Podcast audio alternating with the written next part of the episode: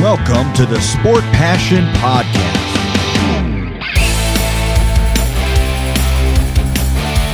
And here is your host, Lars Marendorf.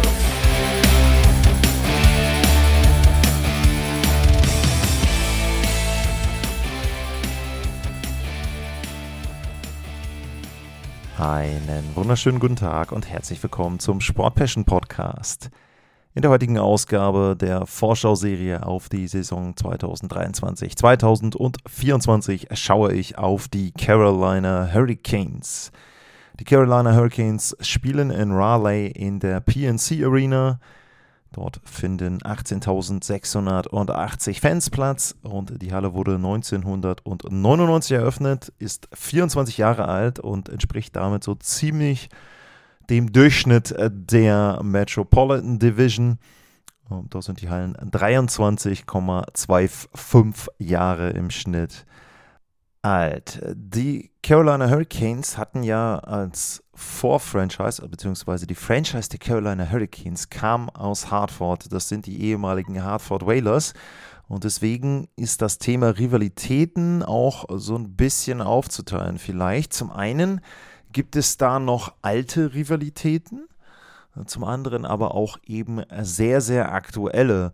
Und bei den alten Rivalitäten ist interessanterweise ein Team dabei, wo die Carolina Hurricanes jetzt auch in jüngster Vergangenheit ein bisschen, sagen wir mal, Kontroversen äh, mit hatten. Und zwar sind die Montreal Canadiens zu nennen. Dort gab es bisher sieben Serien äh, zwischen den Teams und alle fünf, die zwischen Hartford und Montreal stattgefunden haben. Die gingen an die Canadiens und die beiden Serien 2002 und 2006, die dann äh, zwischen den Carolina Hurricanes und den Canadiens stattgefunden haben, die gingen jeweils an die Hurricanes. Interessanterweise in beiden Jahren, 2-2 und 2-6, haben die Hurricanes das Stanley Cup Final erreicht. Das ist einmal die Playoff-Historie dort. Dann gibt es aber natürlich auch die Historie, was die Spieler betrifft, denn bei den Spielern ist es so, da gab es ja mal das Offersheet für Sebastian Aho, wo die Montreal Canadiens ihm ein Angebot gemacht haben und wo aktuell auch immer noch der Vertrag läuft. Und äh, das war also etwas, was schon ein bisschen für Unruhe gesorgt hat dort in der NHL ist ja nicht so üblich, dass es ein Offersheet gibt. Also das heißt, es gibt bestimmte Spieler, ich will jetzt nicht da komplett in die Details gehen, aber nur kurz zum Verständnis. Es gibt Spieler, die einen gewissen Status haben, das sind Restricted Free Agents und da haben andere Teams die Möglichkeit, denen ein Vertragsangebot zu machen. Abhängig von der Höhe des Gehaltes gibt es dann, wenn der Spieler zu dem Verein wechselt, der das Vertragsangebot macht, eine Kompensation. Das heißt, also ich nehme jetzt mal ein Beispiel, nicht auf die Zahlen festnageln, ich habe jetzt keine Grafik hier vor mir. Das Team bietet dem Spieler ein Gehalt von 4 Millionen, dafür bekommt dann das andere Team, wenn der Spieler wechselt, einen Zweitrunden-Pick, einen Drittrunden-Pick und noch einen Zweitrunden-Pick. Vollkommen losgelöst, ob das jetzt real ist, aber einfach nur, wenn der Spieler für ein bestimmtes Gehalt wechselt, gibt es dann eben entsprechend eine Kompensation. Kann ich vielleicht gerne auch noch eine Folge machen vor der Saison. So, da gab es einen Aufverschied für Sebastian Aho. Das haben die Hurricanes gematcht. Das heißt, das Team, was diesen Restricted Free Agent vorher unter Vertrag hatte, hat das Recht gleichzuziehen. Das haben die Hurricanes gemacht. Und sie haben sich gemerkt, was die Montreal Canadiens gemacht haben, haben dann ein paar Jahre später Jesperi Kotkaniemi ein Angebot unterbreitet, was bis auf den Dollar bezogen war, auf dieses ursprüngliche Angebot an Sebastian Aho. Die Montreal Canadiens haben nicht gleichgezogen, konnten auch nicht unbedingt gleichziehen, je nachdem, wie man das sehen will. Und deswegen spielt Kotkaniemi mittlerweile dann bei den Carolina Hurricanes. Das also mal ganz kurz zu dem Thema Offersheet. Das hat natürlich nicht dazu geführt, dass man sich mag. Deswegen, die Montreal Canadiens ist sicherlich ein Team, wo wirklich so eine gewisse Rivalität herrscht. Das zweite Team, würde ich jetzt erstmal sagen, sind die Boston Bruins. Auch dort gab es ein paar alte Serien, aber auch tatsächlich sehr, sehr aktuelle. 2019, 2020 und 2022 stand man sich gegenüber. 2022 haben die Hurricanes gewonnen, 19 und 20 verloren und gab auch noch ein paar Serien vorher. Also auch da ähm, ist die jüngste Vergangenheit da. Und die New Jersey Devils sind tatsächlich für mich auch so ein gewisser Rivale. Auch denen sind die Canadiens in den letzten 20, 25 Jahren begegnet, äh, nicht die Canadiens, die Hurricanes in den letzten 20, 25 Jahren begegnet. 2-1, 2-2, 2-6, 2-9 und jetzt in der letzten abgelaufenen Saison. Und gegen die New Jersey Devils haben die Carolina Hurricanes tatsächlich die meisten Playoff-Serien gewonnen, nämlich vier an der Zahl bei nur einer Niederlage. So, das sind für mich erstmal so grob die Rivalitäten. Man kann jetzt noch sagen, vielleicht auch noch mit den Capitals, weil sie lange Zeit mit denen in der Division gespielt haben, mit Florida, ja, so ein bisschen, aber wie gesagt, ich würde jetzt da Boston oder vor allem, ich würde Montreal nennen, Boston vielleicht mit Abzügen und die New Jersey Devils so auch noch mit dabei. In der letzten Spielzeit hatten die Carolina Hurricanes eine Bilanz von 52 Siegen, 21 Niederlagen und neunmal waren sie in der Verlängerung oder im Penalty-Schießen. 113 Punkte, das war genau ein Punkt mehr, als die New Jersey Devils hatten und damit waren sie Gewinner der Metropolitan Division und auf zwei in der Eastern Conference und sie sind dann auch ins Eastern Conference Final eingezogen in den Playoffs. Ähm, dort gab es die Serienvergleiche 4 zu 2 gegen die Islanders, 4 zu 1 gegen die Devils und dann ein 0 zu 4 gegen die Florida Panthers. Äh, wobei man da dazu sagen muss, dieses 0 zu 4, das täuscht erstmal natürlich so ein bisschen über den Serienverlauf hinweg. Aber es ist tatsächlich auch so, dass die Spiele in, den, äh, in der Serie sehr, sehr knapp waren. Spiel 1 war ja dieses Spiel in der vierfachen Verlängerung, 2-3 verloren, 1-2 war dann noch in der Verlängerung Spiel Nummer 2, Spiel 3 0-1 und Spiel 4 3 4. Also alle Spiele mit einem Torunterschied verloren. Sehr, sehr knappe Serie, die hätte durchaus auch zumindest länger dauern können und vielleicht auch anders ausgehen können. Aber natürlich enttäuschend, denn die Carolina Hurricanes gehörten in der letzten Spielzeit sicherlich mit zum Favoritenkreis und das bestätigen im Grunde auch einige oder die meisten der Statistiken. Die Offensive war auf Platz 15, 262 Tore, das war nicht so überragend. Dafür hatten sie nach den Bruins die zweitbeste Defensive mit nur 210 Gegentreffern. Das Torverhältnis war Platz 7. Der Corsi-Wert war überragend. 60,38 nur zum Vergleich. Calgary hatte den zweitbesten und war schon mehr als drei Punkte oder drei Prozentpunkte schlechter an der Stelle. Sie hatten den zweithöchsten Anteil an Torchancen pro Partie. Da waren nur die New Jersey Devils äh, besser. Bei äh, der Schussquote lagen die Carolina Hurricanes auf Platz 28, das ist sicherlich ein Problem. Bei der Fangquote auf Platz 15, auch das klingt nicht so besonders gut. Powerplay Platz 19, Unterzahlspiel Platz Nummer 2. Da kann man so ein bisschen ablesen, warum vielleicht dann auch am Ende die Playoff-Serie gegen die Florida Panthers verloren ging. Ja, die Carolina Hurricanes hatten die zweitbeste Defensive der Liga und sie haben sich trotzdem in der Defensive verstärkt. Und sie haben sich in der Defensive so verstärkt, dass sie sich den wahrscheinlich besten Verteidiger, der auf dem Markt war, geangelt haben. Dimitri Orlov in der letzten Spielzeit bei Washington und dann später bei Boston unter Vertrag kommt. Michael Bunting kommt, Flügelspieler von den Maple Leafs. Griffin Mandel hat AHL gespielt. Äh, Brandon Lemieux äh, von den Kings bzw. den Flyers. Tony D'Angelo, auch für die Verteidigung, kommt dann zurück aus Philadelphia, war ja schon mal bei den Hurricanes. Und Caleb Jones kommt aus Chicago. Und bei den Abgängen sind einige zu verzeichnen. Max Pacioretty, der nicht wirklich viele Spiele gemacht hat, ist jetzt in Washington. Zach Sorchenko ist in Vancouver, äh, William Lagesson ist in Toronto, Max Lahoy ist in, auch in Toronto, Shane Gostisbehere ist in Detroit, uh, Mackenzie McEachran ist bei den St. Louis Blues, Calvin DeHaan in Tampa Bay, Andrei Kasch ist in Tschechien wieder zurück, uh, Malte Stromwall in, in, Schweden und Paul Stastny und Derek Stepan sind aktuell noch unrestricted Free Agents. Sebastian Aho hat einen neuen Vertrag unterschrieben. Auch das, denke ich, noch eine wichtige Nachricht rund um die Carolina Hurricanes. Der neue Deal gilt allerdings erst ab dem nächsten Sommer. 9,75 Millionen bezahlen sie dann Aho ab der nächsten Spielzeit. Aho war nicht Topscorer, das war Martin Netschers mit 71 Punkten in 82 Spielen. Und auch das wieder so ein bisschen schon Hinweis darauf, was könnte das Problem der Carolina Hurricanes gewesen sein. Aho hatte 67 Punkte in 75 Spielen.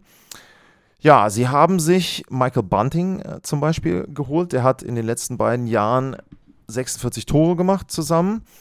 Und ähm, das ist vielleicht so ein bisschen auch der Versuch, ja, mehr Offensive zu bekommen. Pacioretty war eine Idee, die hat nicht funktioniert, weil der dauernd verletzt war. Und jetzt versuchen sie es mit Bunting, der hoffentlich dann aus Sicht der Hurricanes etwas gesünder ist und mehr spielen kann. Die Hurricanes hatten im letzten Jahr auch wesentlich mehr Schüsse als die Gegner, 8,22. Und wenn sie in irgendeiner Form die Schussquote ein bisschen besser ähm, dort gestalten können, dann sind sie sicherlich ein Team, was sehr, sehr gefährlich werden kann. Äh, wenn man gucken muss, zum Beispiel auch Kandidaten, die jetzt in der nächsten Saison vielleicht auch mehr Tore machen, wären auch Seth Jarvis, 14 Tore in 39 Spielen in der letzten Spielzeit, Jesperi Kotkaniemi 18 in 43, da merkt man auch so ein bisschen, ähm, ja, da fehlten äh, dann vielleicht auch ein paar Spiele und die Gesundheit, um dann am Ende auch mehr Tore zu schießen. Und natürlich, was man auch dazu sagen muss, Andrei Svechnikov fiel ihnen ja dann mit Knieverletzung auch vor den Playoffs und dann natürlich auch die kompletten Playoffs aus. Der ist im Moment immer noch auf Injured Reserve. Uh, muss man schauen, wann der wieder zurückkommt. Ja, wir schauen mal in die Reihen rein und jetzt ohne, ähm, beziehungsweise hier ist Svechnikov schon mit eingerechnet. Okay, das finde ich ganz gut. Ähm, mit Svechnikov, dann würden die Reihen so aussehen. Erste ist Sebastian Aho, der Center, Serge Jarvis und Michael Bunting, während dann die Flügel Aho 36 Tore, Bunting 23 und Jarvis 14. Da ist eben der Punkt bei Jarvis, das müssten dann schon eher 20 bis 30 werden, um das wirklich eine richtig gute offensive Reihe werden zu lassen. Man muss aber natürlich dazu sagen, Jarvis ist jetzt auch erst 21 Jahre alt und er hat eben, das ist ja schon auch mal gut für die Carolina Hurricanes in der letzten Spielzeit, wenigstens 82 Spiele gemacht leichter Rückschritt, wenn man seine erste Saison betrachtet. Da hat er 17 Tore in 68 Spielen gehabt. Vielleicht auch so ein bisschen typisch. Manchmal ist ja das zweite Jahr schwieriger für NHL-Spieler. Deswegen kann man da, glaube ich, darauf hoffen, dass er eher so 10 Tore mehr macht in der nächsten Saison. Dann zweite Reihe, Jasperi Kotkaniemi, Svechnikov und Netschas. Ähm, da eben auch wieder Netschas mit 28, das ist okay. Svechnikov hatte 23 in 64 Spielen. Auch da könnte man mit rechnen, dass er so an die 30 kommt. Aber bei Kotkaniemi ist es eben auch so, das müssen mehr Tore werden. Das müssen mindestens in der Mitte 20er Tore werden, damit auch da eben dann eine zweite richtig, richtig gute Reihe da ist für die Carolina Hurricanes. Dritte Linie, ähm, Jordan Stahl, Veteran, ähm, Jordan Martinuk und Jasper Fast interessante Reihe. Ähm, Martin Nook hat ja auch sensationelle Playoffs gespielt, zwischendrin richtig heiß gelaufen. Auch Jasper Fast hat mir da gut ähm, gefallen. Das ist eine Veteranenreihe, ganz klar. Also wenn man sich die ersten beiden anguckt, da ist keiner älter als 28. Dafür sind die Jungs in der dritten Reihe 31 oder älter. Ähm, ne? Also da eben komplett das Gegenteil. Und dann wieder eine gut gemischte, auch sehr interessante ähm, letzte Reihe, finde ich. Jack Drury Ste Stefan Nason und ähm, Toivo Terravainen. Auch da ist für mich Potenzial da. Also auch da ist es so, dass die sicherlich mehr Tore schießen können. Uh, Jury hatte auch nur 38 Spiele gemacht in der letzten Saison, ist ja dann auch so ein bisschen mit reingerutscht. Und auch da denke ich, wenn die alle zweistellig scoren, kann das auch eine richtig, richtig tiefe Mannschaft sein vorne. Und ich glaube schon, dass die Hurricanes sich in der Offensive auch verbessern können. Natürlich hängt viel davon ab, wie gesund sie sind. Ähm, wo sie vielleicht auch besser werden, aber gar nicht so den Verbesserungsbedarf hatten, das war die Defensive. Aber sie haben trotzdem sich noch weitere Spieler dort geholt. Und wenn man sich einfach mal diese Top 6 anguckt, das ist schon der Wahnsinn. Also im Moment hier erste Verteidigerpaar Orlov und Brent Burns. Beide gut für zweistellig Tore, sage ich jetzt mal. Brady Shea und Brad Pesci. Shea hatte letzte Spielzeit 18 Buden. Auch da wieder. Äh, und im dritten Paar äh, Jacob Slavin und Tony D'Angelo. Der hat in Philly elf Tore gemacht in nur 70 Spielen. Für einen Verteidiger auch schon ein guter Wert.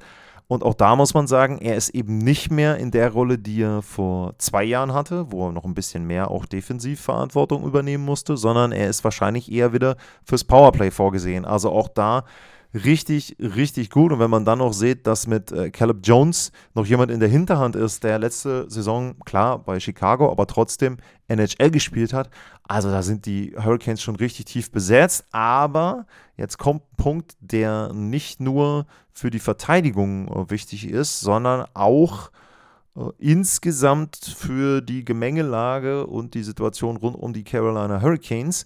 Es ist so, Brady Shea, Brad Pesci, da laufen die Verträge aus. Und es gibt immer wieder Gerüchte, dass sie beide oder zumindest einen von beiden tauschen könnten, tauschen wollen, um vielleicht auch sich in der Verteidigung zu verstärken. Und insgesamt in dem Themenkomplex ist zu nennen Terra Weinen, der Stürmer ist Free Agent, uh, Natchez ist zumindest Restricted Free Agent nächste Saison, Jordan Martinuk ist Free Agent, Jack Drury, Seth Jarvis sind Restricted Free Agents, Lemieux und Nason sind wieder normale Free Agents. Und auch in der Verteidigung ist es so, dass eben genannte Shea Pesci, D'Angelo, Caleb Jones und Jalen Chatfield sind alle Free Agents. Das sind insgesamt, lass mich mal durchrechnen, zwölf Spieler, bei denen die Verträge auslaufen. Davon sind auch nur drei Restricted Free Agent. Das heißt, theoretisch könnten im nächsten Sommer neun Akteure die Carolina Hurricanes verlassen. Also das ist auch so ein bisschen etwas, was man im Hinterkopf behalten muss. Ich glaube nicht, dass sie jetzt irgendwie tauschen werden. Also dann muss schon richtig was schieflaufen, damit sie viele von denen abgeben. Aber es ist zum einen so, sie haben ein bisschen Spielraum, weil du auch vielleicht so einen auslaufenden Vertrag beim Gegner dann manchmal etwas besser unterkriegst. Und was man auch sagen muss, es ist natürlich auch eine hohe Motivation da, jetzt nochmal in dieser Konstellation vielleicht anzugreifen. Also auch das vielleicht noch ein Punkt, wo man sagen kann, vielleicht dann zur Trade Deadline wird nochmal irgendetwas gemacht.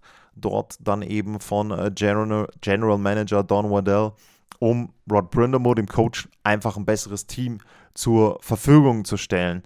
Uh, Brindamore kommen wir gleich noch zu. Einmal kurz den Abschluss, die Torhüterposition da haben sie mit Freddy Andersen und Antti Ranta zwei alte Bekannte.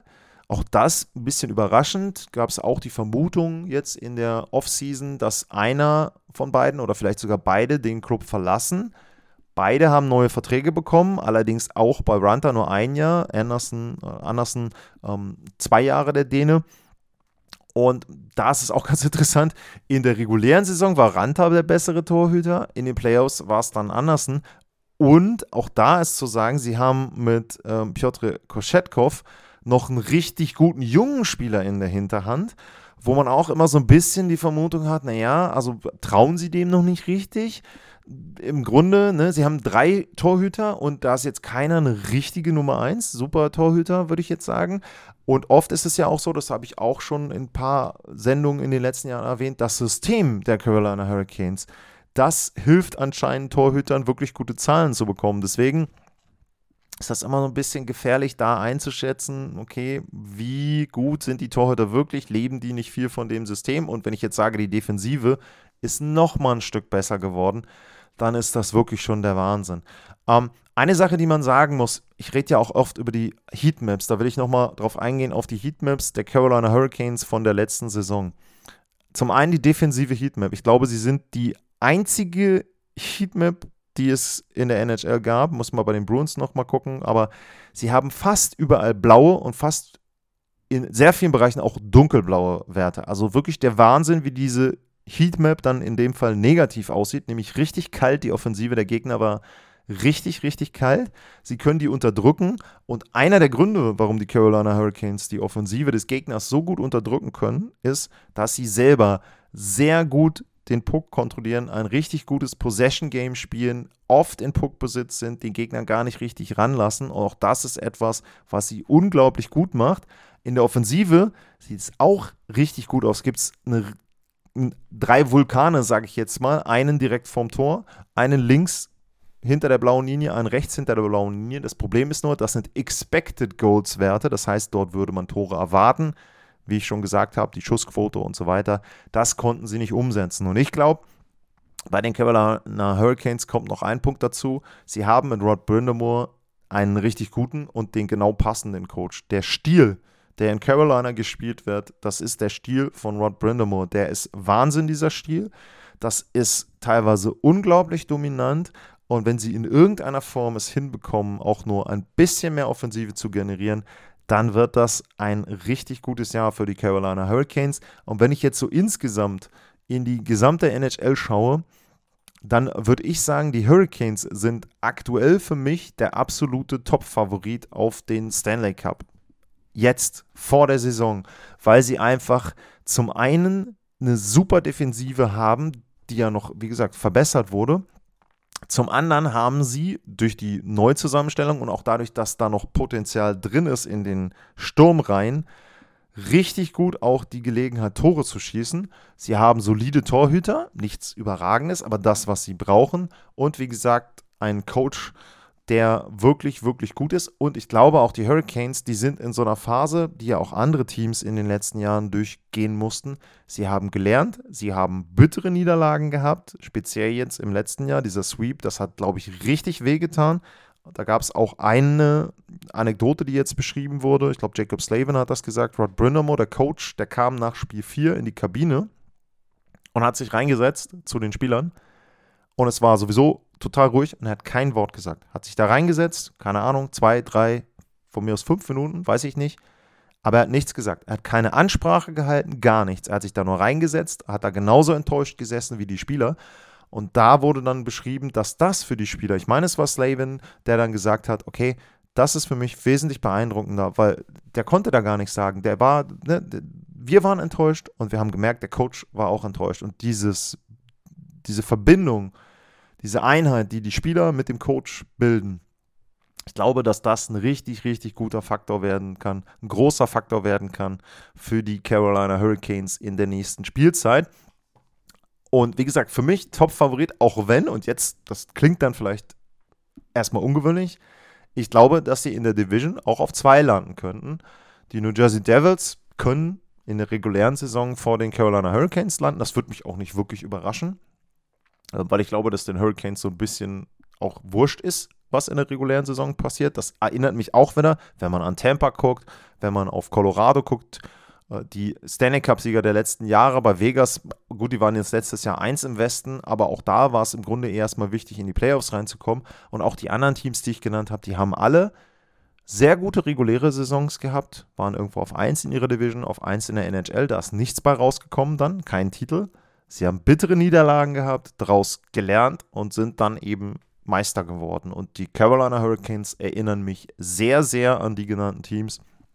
Dementsprechend für mich diese Saison noch ein bisschen über anderen Teams, über zum Beispiel Edmonton, ähm, die ich im Westen ganz weit vorne mit sehe. Und im Osten dann eben auch über den anderen Mannschaften. In der eigenen Division mit New Jersey vielleicht das zweitbeste Team im Osten. Toronto, ja, wie gesagt, da muss man immer ein bisschen abwarten, was dabei rauskommt. Carolina Hurricanes, eine wirklich, wirklich gute Mannschaft. Und wie gesagt, für mich Top-Favorit aktuell auf den Stanley Cup. Wenn ihr sagt, der Podcast, das ist auch euer Top-Favorit und ihr wollt den Podcast meiner Kasse so ein bisschen für den Podcast etwas Gutes tun, dann gibt es zwei Möglichkeiten, wie ihr das machen könnt. Zum einen regelmäßig steadyhq.com slash sportpassion oder aber einmalig, wenn ihr wollt, paypal.me-sportpassion.de als ein Wort. Damit sind wir fast am Ende der Metropolitan Division angelangt. Es bleibt noch ein Team, das spielt im Wells Fargo Center und das sind die Philadelphia Flyers. Auf die schaue ich in der nächsten Sendung. Für heute sage ich vielen Dank fürs Zuhören, bleibt gesund und tschüss.